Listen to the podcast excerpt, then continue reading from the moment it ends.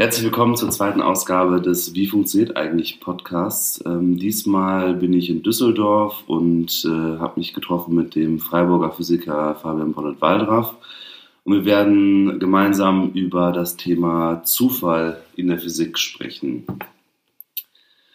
Zunächst einmal äh, vielleicht zur Definition von Zufall generell. Es gibt ja äh, diesen Alltagsbegriff Zufall. Ich bin zufällig jemandem begegnet das ist natürlich nicht das, was Physiker wahrscheinlich unter Zufall verstehen, ähm, sondern da gibt es ja auch sowas wie echten Zufall. Vielleicht kannst du kurz mal sagen, wie Zufall überhaupt definiert ist.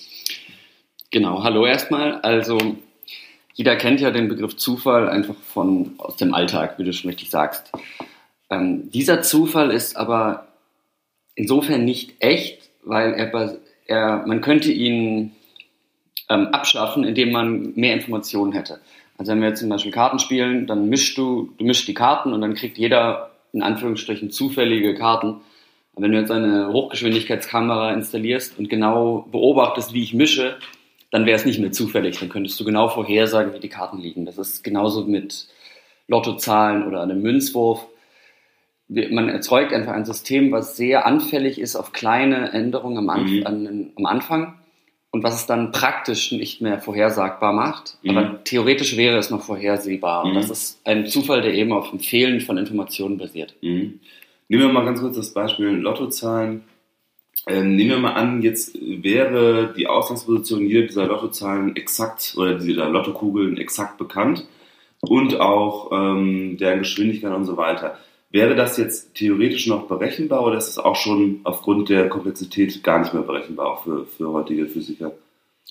Ähm, das ist, wäre viel zu komplex, weil man nicht nur jede Lottozahl, die Position der Lottokugeln berechnen müsste, sondern auch noch die Bewegung jedes einzelnen Luftteilchens. Mhm alle Strömungen, das würde die größten Supercomputer völlig überfordern. Okay. Mhm. Das liegt eben daran, weil das System gerade, also bei Lottozahlen dazu gemacht sind, dass sie sehr sensibel auf die kleinsten Änderungen reagieren, mhm. damit es eben praktisch nicht vorhersagbar ist. Mhm.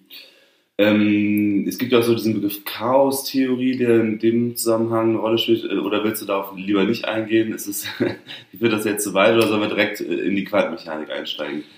Ja, nur so, so viel, genau, chaotische Systeme sind genau solche Systeme, die sehr sensibel, die sich sehr unterschiedlich entwickeln, mhm. auch wenn sie sich nur eine Winzigkeit unterscheiden, die sich dann auseinander bewegen. Also das wären Lottozahlen, wären so ein Beispiel für, für eine Anwendung von Chaostheorie? Oder? Mm, mm, da wäre ich, bin ich jetzt ehrlich gestanden überfragt. Okay, dann lassen wir die Lottozahlen mal beiseite. Äh, du hast ja schon von vornherein angekündigt, dass das eigentlich kein gutes Beispiel ist aufgrund der äh, Luftmoleküle, die ja auch eine Rolle spielen. Ähm, gehen wir mal dazu über, was jetzt aus Physikersicht echter Zufall ist. Und fragen erstmal, äh, wie ist der jetzt eigentlich definiert? Also echter Zufall, gibt es den? Und wenn ja, was macht den aus? Ja, den, den gibt es. Und zwar, ähm, wenn man kleine Teilchen anguckt, das können Atome sein oder Moleküle oder noch kleiner die Teile, aus denen Atome bestehen, also zum Beispiel Elektronen oder die Atomkerne. Mhm. Diese kleinen Objekte oder auch Lichtteilchen verhalten sich gehörig nicht mehr den Gesetzen, die man so aus der Alltagswelt kennt. Die nennt man in der Physik auch so die klassische Physik, sondern die richten sich dann nach der Quantenphysik. Mhm. Und eines der grundsätzlichen Dinge in der Quantenphysik ist, dass es dabei echten Zufall gibt. Also dass eine, ein Zustand Zustand bedeutet sowas wie, in welche Richtung fliegt das Teilchen oder äh, zeigt es nach oben oder nach unten, dass dieser Zustand nicht festgelegt ist, bevor er gemessen wird. Also bevor man hinguckt, ist das ähm, Teilchen in beiden Zuständen gleichzeitig und wenn man es anguckt, legt es sich auf einen fest. Und dieses Festlegen auf eine mögliche Richtung passiert zufällig. Mhm. Und jetzt könnte man natürlich einwenden, woher will man das wissen? Ja. Also ich habe jetzt, ob ich jetzt würfel und ich sage, der Würfelwurf war gar nicht festgelegt, bevor ich nicht hingeguckt habe, oder er war schon festgelegt und ich habe hingeguckt, das ist ja, klingt wie eine rein philosophische Unterscheidung. Und das dachte man auch lange, dass das eine Interpretationsmöglichkeit ist, mhm. dass, es das schon, dass es die Eigenschaften schon vorher festgelegt sind, man sie nur nicht kennt. Dann gab, man, gab es aber die Möglichkeit, Gleichungen aufzustellen, die äh, alle Systeme gehorchen diesen Gleichungen, die, man sagt dazu, lokal realistisch sind. Also wo eine Eigenschaft schon festlegt, steht, bevor sie nachgeguckt wird, gemessen wird. Und das, ich gehe jetzt nicht ins Detail, man kann da einige Ungleichungen aufstellen, die eigentlich von jedem System ähm, dem, äh, erfüllt werden sollten. Und dann kann man wirklich quantenmechanische Experimente durchführen und Messungen und feststellen, dass die Quantenmechanik diese Gleichung verletzt. Das nennt man die Bellschen Ungleichung. Mhm. Und da kann man dann wirklich diese philosophische Frage wirklich experimentell entscheiden. Das heißt also, im Innersten ist die Welt auf kleinster Ebene zufällig, nicht determiniert, also nicht bestimmt, solange niemand hinsieht, heißt das jetzt. Ja, was allerdings bestimmt ist, sind die Wahrscheinlichkeiten. Mhm. Das ist eine, wenn man so will, eine bisschen andere Form von Determinismus. Mhm. Also man kann schon Vorhersagen machen und es ist nicht alles willkürlich, nur ganz exakt kann man oft Sachen nicht vorhersehen. Das macht aber dann praktisch ähm, keinen großen Unterschied, weil also makroskopische Dinge, wenn ich jetzt, weiß ich nicht, das Glas fällt um, dann könnten sich die auch, also man sieht nie, dass das Glas in zwei Richtungen umfällt. Mhm. Weil dafür müssten so unglaublich viele Teilchen alle gemeinsam sich gleich zufällig verhalten, mhm. dass das nicht passiert. Also dass wir das nie sehen in, der, in unserer Alltagswelt. Mhm. Man kann das aber mit raffinierten Experimenten erreichen, dass man wirklich diese Zustände sieht. Also dass man wirklich erkennt, dass ähm, es Überlagerungen gibt von vielen Zuständen. Da mhm. gibt es auch dieses berühmte Beispiel von Schrödingers Katze, die gleichzeitig tot und lebendig ist.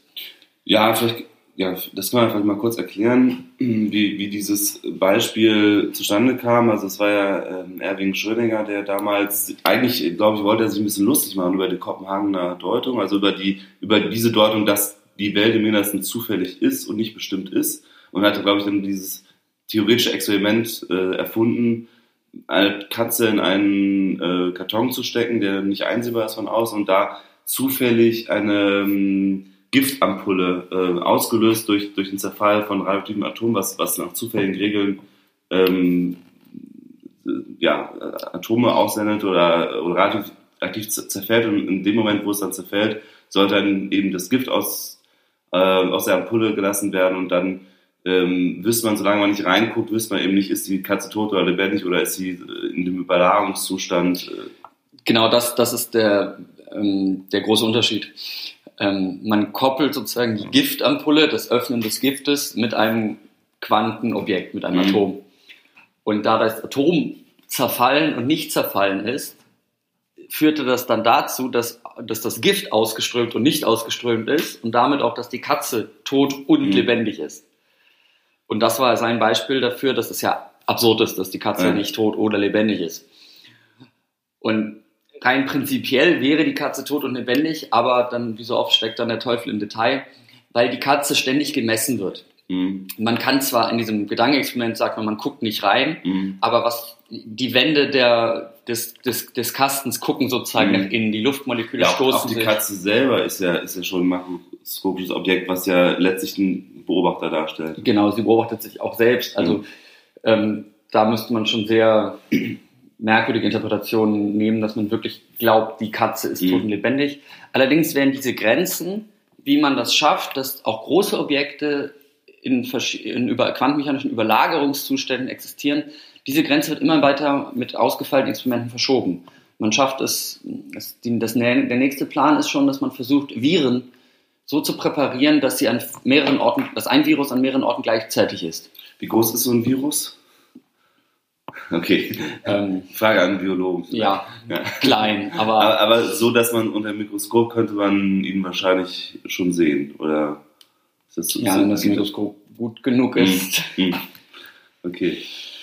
Also, genau, also die, die Grenze wird verschoben. Hm, das, äh, das ist ja auch, glaube ich, so ein Feld der Quantencomputer und so, dass man versucht, immer größere Zustände zu erreichen, die dann irgendwie verschränkt sind, aber da kommen wir, glaube ich, später noch dazu. Ähm, jetzt zunächst mal zu der philosophischen Frage. Also du hast eigentlich gesagt, es ist geklärt, dass im innersten, im kleinsten Mikrokosmos, kann man sagen, herrscht, herrschen Wahrscheinlichkeiten nur vor. Also das Einzige, was wir wissen, sind Wahrscheinlichkeiten.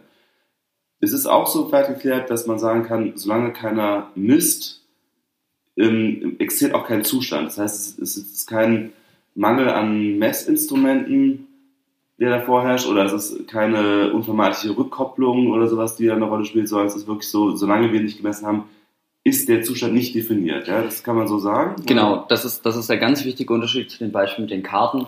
Die Karten liegen in einer bestimmten Reihenfolge, mhm. ob ich jetzt hingucke oder nicht. Oder diese Informationen, die mir fehlen über das genaue Mischen, die gibt es ja im Raum. Die könnte ja eine Kamera aufnehmen. Mhm. Aber das quantenmechanische Messen, damit meint man dann wirklich, dass es nichts gibt, was diesen Zustand beobachtet hat.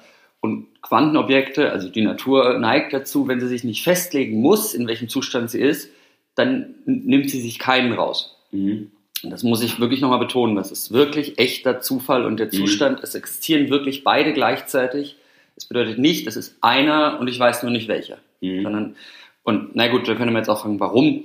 Dann kann man andere Experimente machen, dass man ähm, Dinge erreicht, dass zum Beispiel Experimente nur so, so nur ausgehen, wenn, wenn beide Zustände wirklich real waren und nicht, wenn es nur einer war und ich weiß nicht welcher. Da gibt es dann ausgefeilte Experimente, die man nur so erklären kann, dass wirklich beide Zustände vorlagen. Mhm. Das ist ja so eine Sache, die unserem äh, Weltbild erstmal vollkommen entgegensteht, wahrscheinlich bei den meisten. Ähm, ich glaube, das ist ja auch was, was Physiker lange abgelehnt haben. Albert Einstein hat ja noch gesagt, Gott würfelt nicht. Ähm, es entsprach einfach nicht seiner Vorstellung von der Natur, wie sie zu sein hat. Genau, das, das Absurde war, dass er das selbst entdeckt hat, mhm. aber er von dieser Erkenntnis äh, zu empört war oder vielleicht sich noch nicht dran gewöhnt hat, dass er seine eigene Erkenntnis akzeptiert hat. Da gab es dann die, den Satz, Gott würfelt nicht ähm, die berühmte Antwort, ich glaube von Heisenberg, schreiben Sie Gott nicht vor, was er zu tun hat. Mhm. Und natürlich ist es erstmal gewöhnungsbedürftig, Zufall zu akzeptieren oder dass die Welt im Kleinsten nicht festgelegt ist. Allerdings muss man sich dann immer fragen, wo ist, was wäre der Unterschied? Also, ein, mhm. wenn, ich, wenn es prinzipiell nicht nachgeguckt wird, existiert es dann schon oder nicht? Da, da, kommt man dann in so Bereiche, was ist eigentlich Existenz? Wenn ich, mhm. wenn man es prinzipiell nicht wahrnehmen kann, ist es dann ein Unterschied zu ist es, existiert es dann oder existiert es nicht? Wie will man das dann sagen? Also wenn man genau darüber nachdenkt, was Existenz eigentlich so bedeutet, gibt man schnell diese Begriffe ganz von selbst auf und dann empfindet man es gar nicht mehr als so, oder ich jedenfalls nicht, gar nicht mehr so unnatürlich, dass die Zustände nicht genau festgelegt sind. Mhm. Ähm, gehen wir mal von der Frage aus, was es jetzt philosophisch auch für unseren Alltag bedeuten könnte. Ähm, ist es jetzt so, dass meine persönliche Zukunft physikalisch vorherbestimmt ist oder nicht? Also ich bestehe, also ich lebe in der makroskopischen Welt, wo diese Quantenzustände in der Regel keine Rolle spielen. Äh, aber es gibt ja auch mal wieder Rückkopplung mit der quantenmechanischen Welt. Das heißt also letztlich kann man sagen, äh, weil quantenmechanische Zustände bei mir auch eine Rolle spielen, im Gehirn oder wo auch immer, ähm, ist es so, dass es meine Zukunft eigentlich jetzt noch nicht feststeht? Das ist dann die Frage, du solltest dich auf jeden Fall nicht zur Katze in, den, in die Box setzen, dann äh, wärst du vom, dann wäre dein Überleben vom Zufall abhängig. Ähm, das ist jetzt eine schwierige Frage, weil dafür verstehen wir das Gehirn noch nicht zu genau. Also es geht sozusagen um die Frage, ob ein einziges Elektron dein Schicksal verändern kann. Mhm. Ich würde sagen, prinzipiell ja, aber ob das de facto irgendwas in deinem, in deinem im Rest deines Lebens ändern wird, mhm. weiß man, mhm. weiß ich nicht. Also prinzipiell ja, praktisch, wer weiß. Das heißt, praktisch spielt echter Zufall für unseren Alltag wahrscheinlich keine große Rolle, sondern eher der Zufall aus Mangel an, an Informationen natürlich. Ja, alles, was man als zufällig betrachtet, ähm, basiert immer auf diesem Mangel an Wissen. Mhm. Es gibt allerdings auch ähm, für ähm, in der Kryptographie, also in der Verschlüsselung, braucht man Zufälle und da braucht man guten Zufall. Mhm. Und dafür gibt es dann sogar Computerchips, die mit diesem quantenmechanischen Zufall, also sprich mit diesem echten Zufall arbeiten, um Zufallszahlen zu erzeugen. Mhm. Weil die normalen ähm, Algorithmen, also Programme, mit denen man Zufallszahlen erzeugt, die sind auch immer vorher, prinzipiell vorherberechenbar. Das mhm. ist dann so, man nimmt die Systemzeit, multipliziert mhm. sie mit der Temperatur, multipliziert mal der, die Mausbewegung mhm. und macht so viele Informationen wie möglich, dass es schwierig wird, das nachzuvollziehen. Aber dann mhm. hat man festgestellt, dass die NSA doch da ziemlich viele Fortschritte macht, das ja, nachzurechnen. Das dass sie einige Zufallszahlen also Algorithmen äh, sehr gut berechnen konnten. Mhm. Dadurch bestimmte kryptografische Algorithmen knacken konnten. Und das ist aus den Sloan-Dokumenten davor oder woher weiß man das? Ich glaube ja. Mhm. Und deswegen gibt es für die für Computerchips, die wirklich physikalische Dinge auf physikalischen Prozessen basieren, die dann wiederum echt zufällig sind. Also mhm. das gibt es dann schon wirklich in der Anwendung. Mhm. Kommen wir nochmal zu der Quantenmechanik und ähm, den Wahrscheinlichkeiten.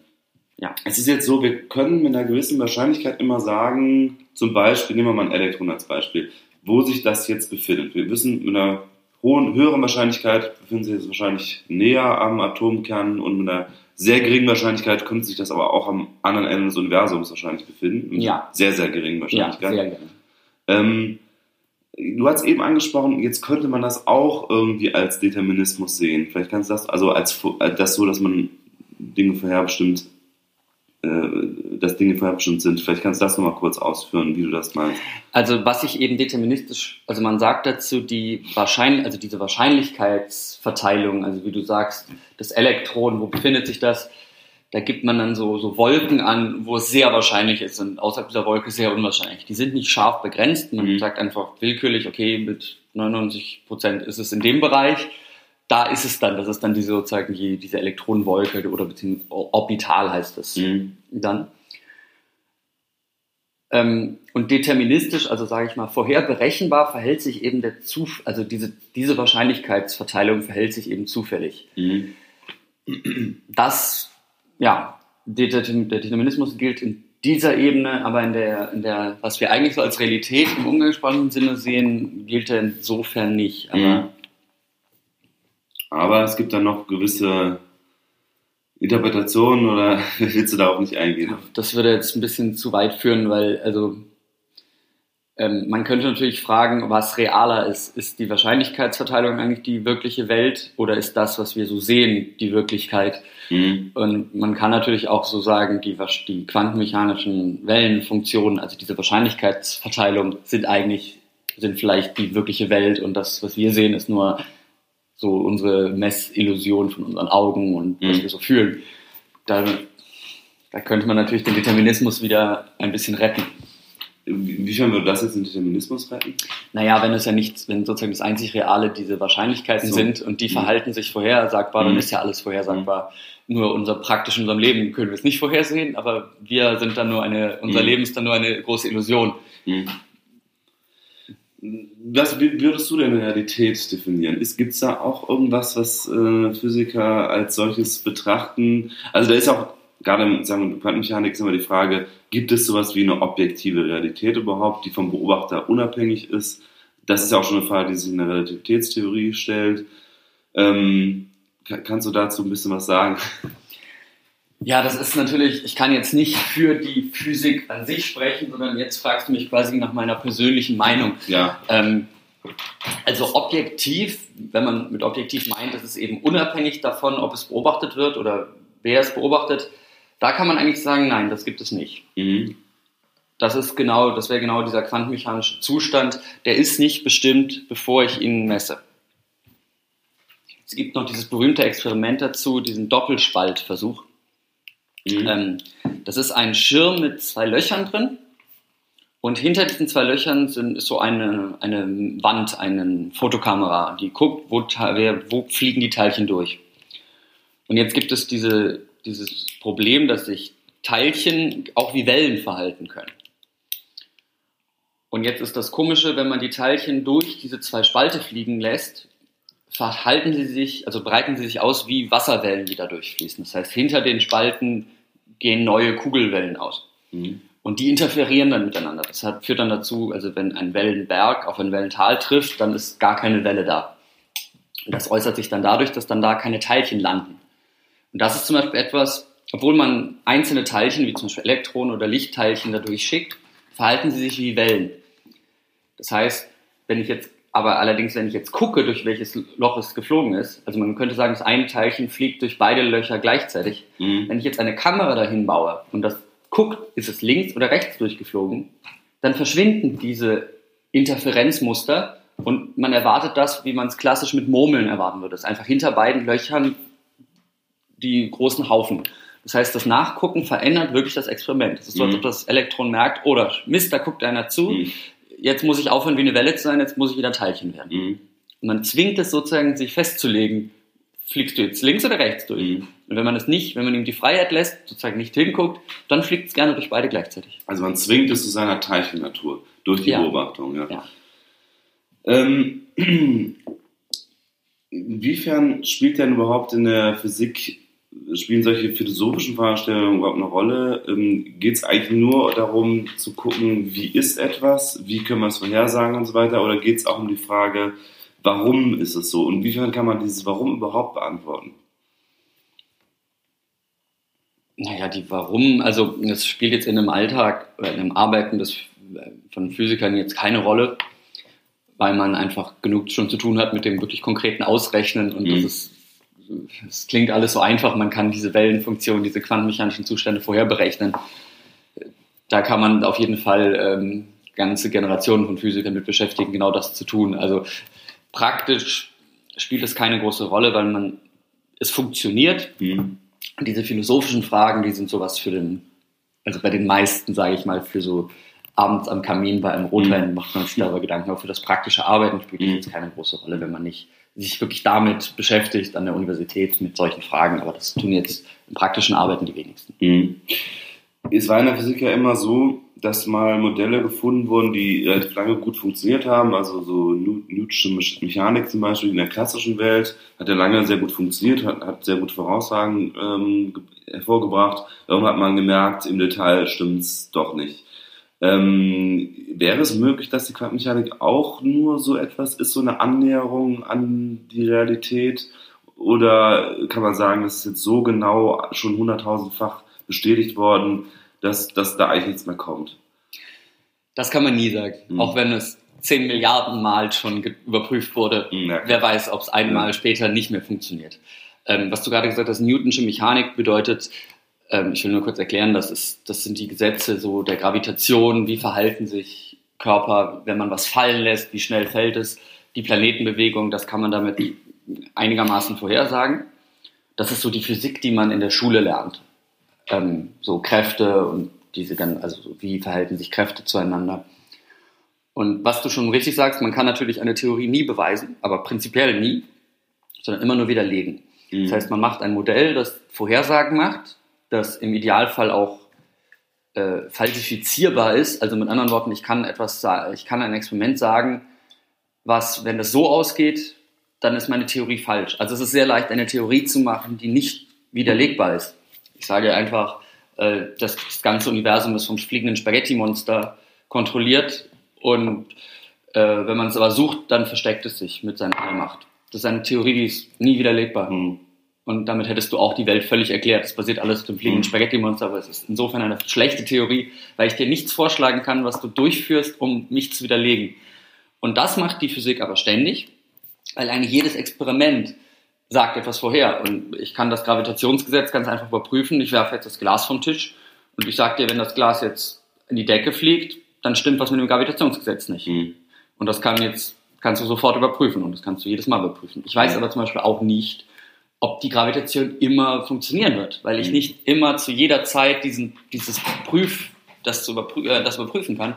Allerdings praktisch arbeitet man halt mit den Theorien so lange, bis sie widerlegt sind.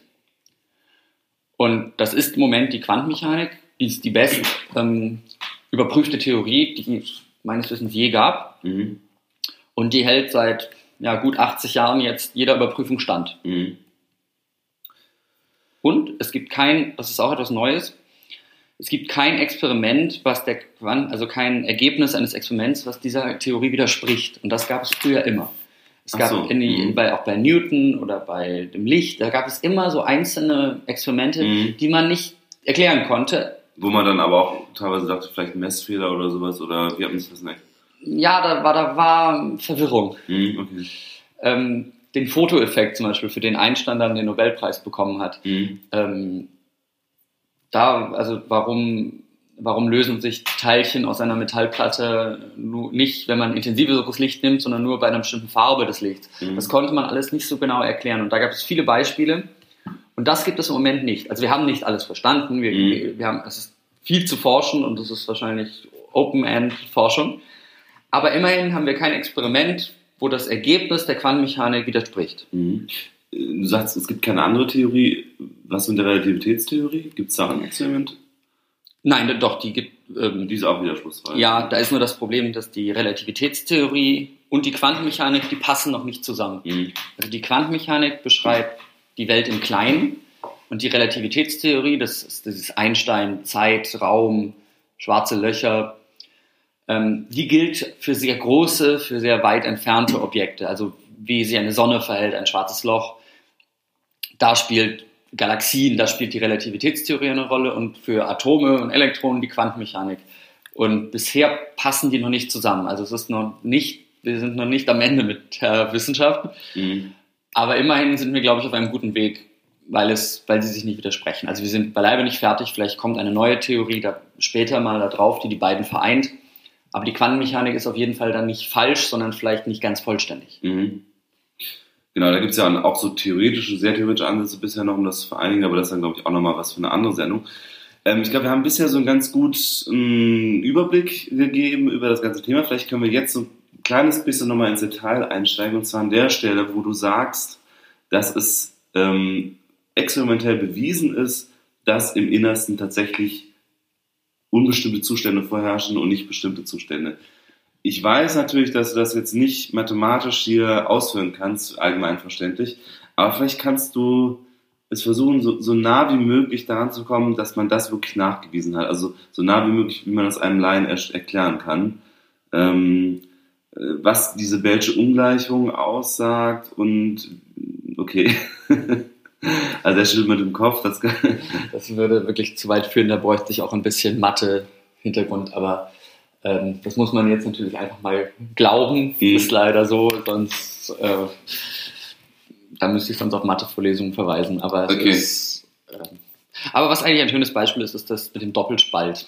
Dieses, mhm. Das Teilchen durch einen Spalt fliegen, auch schön nacheinander und sich so verhalten, als ob sie eine Welle sind. Und wenn man hinguckt, sind sie es nicht. Also wenn es wirklich durch, also ein Teilchen landet hinten auf dem Schirm und man, es kann, es macht keinen Sinn, dass man sagt, es ist durch eines der Löcher geflogen, sondern es müsste eigentlich durch beide geflogen sein, weil sonst ähm, wird es nicht dieses Muster hinten zeigen. Und wenn man eben hinguckt und es zwingt durch ein Loch zu fliegen, verschwindet dieses Muster.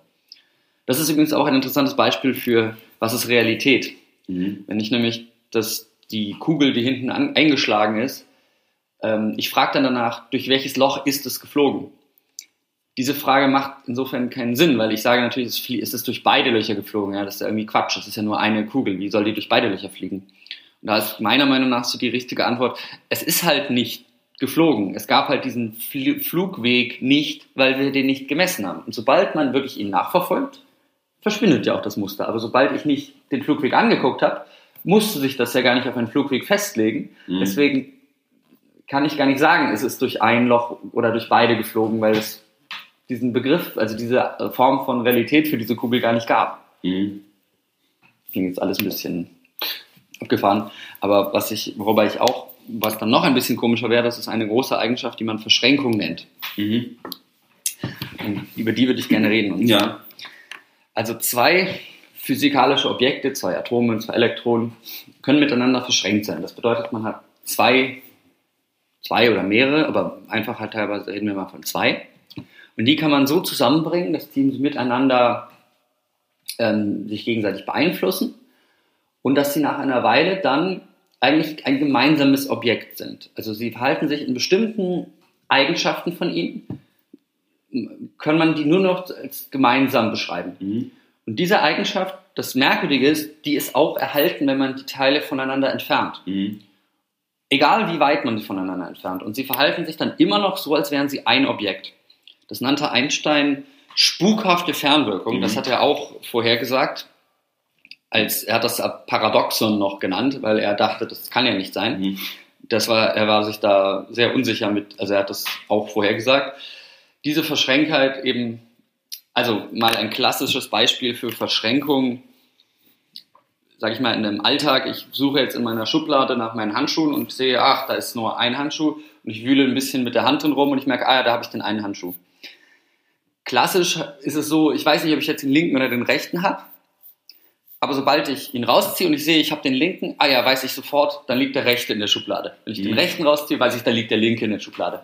Das wäre jetzt sowas wie, kann man sich das ein bisschen vorstellen, die Eigenschaft, links oder rechts zu sein, ist in Anführungsstrichen klassisch ein bisschen verschränkt, wobei natürlich der Unterschied ist, ich ziehe wirklich einen Handschuh raus, Mhm. ich weiß noch nicht welcher. Nur quantenmechanisch gibt es sozusagen auch solche Handschuhe mit dem ries- riesigen Unterschied, dass ich wirklich beide Handschuhe rausziehe und beide Handschuhe, der linke und der rechte ziehe ich raus und der linke und der rechte liegen in der Schublade und erst wenn ich reinschlupfe oder es genau angucke, legen sich beide fest. Sind beide dann links oder beide rechts sozusagen? Ja, eins links, eins rechts. Achso, okay. Es sei denn, man hat komische. Ich dachte jetzt, die, die Teilchen hätten immer beide dieselben Eigenschaften. Nein, man, das Ach so. geht. Man Ach kann, so, auch, okay. man kann auch sagen, die sind immer im Gegensatz Achso, zueinander. okay. Mhm. Man muss nur, ähm, also wenn man zum Beispiel quantenmechanische, sage ich mal, Würfel hätte, man könnte die zum Beispiel so präparieren, dass man, dass die Würfel zusammen immer sieben würfeln. Mhm. Und dann packe ich Sind den, immer zwei verschränkt oder können auch mehr verschränkt? es können auch mehrere verschränkt sein. Aber so, bleiben wir mal bei zwei. Mhm. Also ich habe diese zwei Würfel so präpariert, die sind jetzt in so einer, in einem Würfeleimer, so einem Würfelbecher und ich schick, gebe dir den einen jetzt mit und du fährst jetzt nach China und irgendwann entscheidest du dich, ach, jetzt würfel ich mal. Dann würfelst du auf deinem Tisch und würfelst eine drei. Mhm. Das sagt dir jetzt gar nichts. Aber du weißt jetzt, wenn ich jetzt in Deutschland würfel, werde ich eine vier würfeln. Mhm. Und das ist diese Eigenschaft, die sich erst festlegt, in dem Moment, wo eine von einer von beiden Parteien dieses, das wirklich durchführt. Mhm. Ähm, verletzt das nicht ähm, diese Vorhersage von Einstein, dass sich keine Information mit Überlichtgeschwindigkeit fortpflanzt? Denn wenn ich jetzt in China äh, ein Teilchen auswürfel und weiß dann automatisch, welche Information bei dir ankommt, dann hat sich das ja, oder das ist ja auch eine Informationsübertragung letztlich, oder nicht? Das ist eine gute, ein guter Punkt. Ähm, jetzt auch wieder im Detail, nein, das ist keine Informationsübertragung, weil du würfelst zwar die drei und du weißt, in Deutschland ist jetzt gerade die vier gewürfelt, aber du hast keine Möglichkeit zu festzulegen, was du würfeln willst. Das heißt, du Mhm. überträgst keine Informationen, weil ich sitze zu Hause und würfel eine vier. Mhm. Dadurch habe ich aber nichts gelernt. Ich weiß, du hast eine drei, aber das ist ja nichts mit, was mir etwas bringt. Das ist keine, du hast nichts Mhm. beeinflusst und mir etwas Okay. geschickt. Mhm. Wenn du, wenn du diesen Würfel so würfeln könntest, so, ich würfel jetzt eine Eins Mhm. und ich will unbedingt eine Eins würfeln, dann könntest du sozusagen diese Nachricht. Zahl sechs Mhm. übertragen. Aber Mhm. da du da keinen Einfluss drauf hast, Okay. kann, wird dadurch keine Information übertragen. Mhm. Wie ist das in der Praxis? Wie verschränkt man denn Teilchen? Also was macht man denn da als Physiker?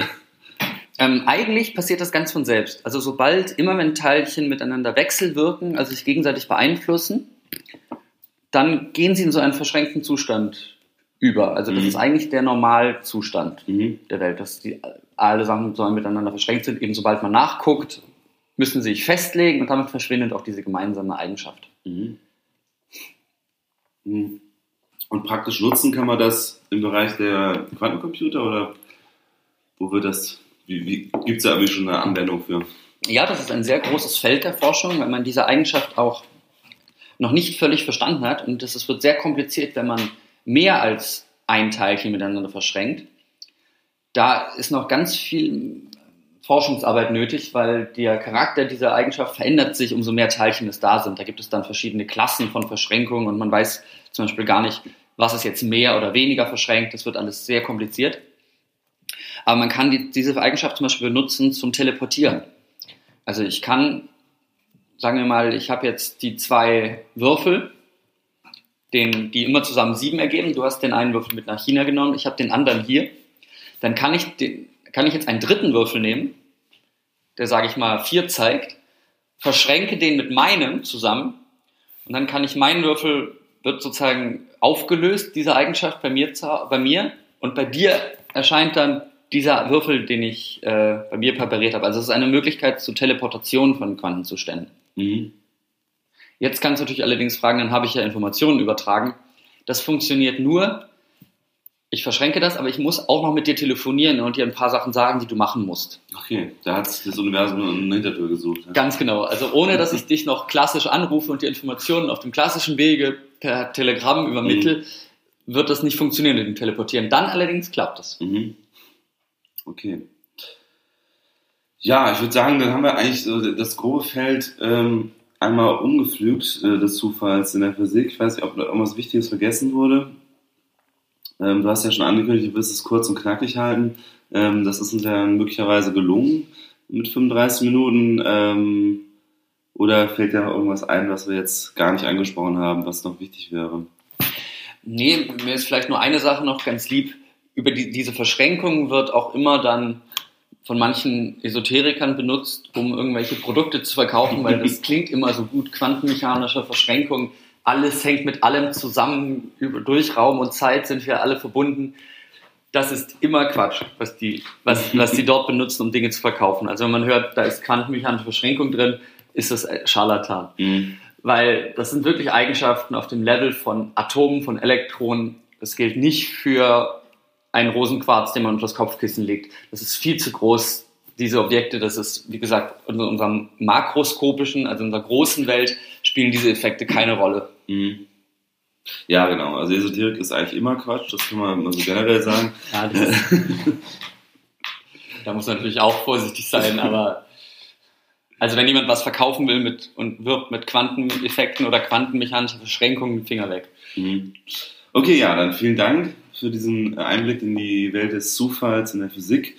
Ähm, vielleicht machen wir nochmal ein anderes Thema, vielleicht nochmal ähm, irgendwann nochmal Quantenmechanik im, im, Allgemeinen und Interpretation, das ist ja vielleicht nochmal ein eigenes Thema. Aber insofern schon mal, ähm, glaube ich, ein ganz interessanter Einblick, auch für Laien verständlich. Ich hoffe. Hoffen wir zumindest. Und ähm, ja, bis zum nächsten Mal.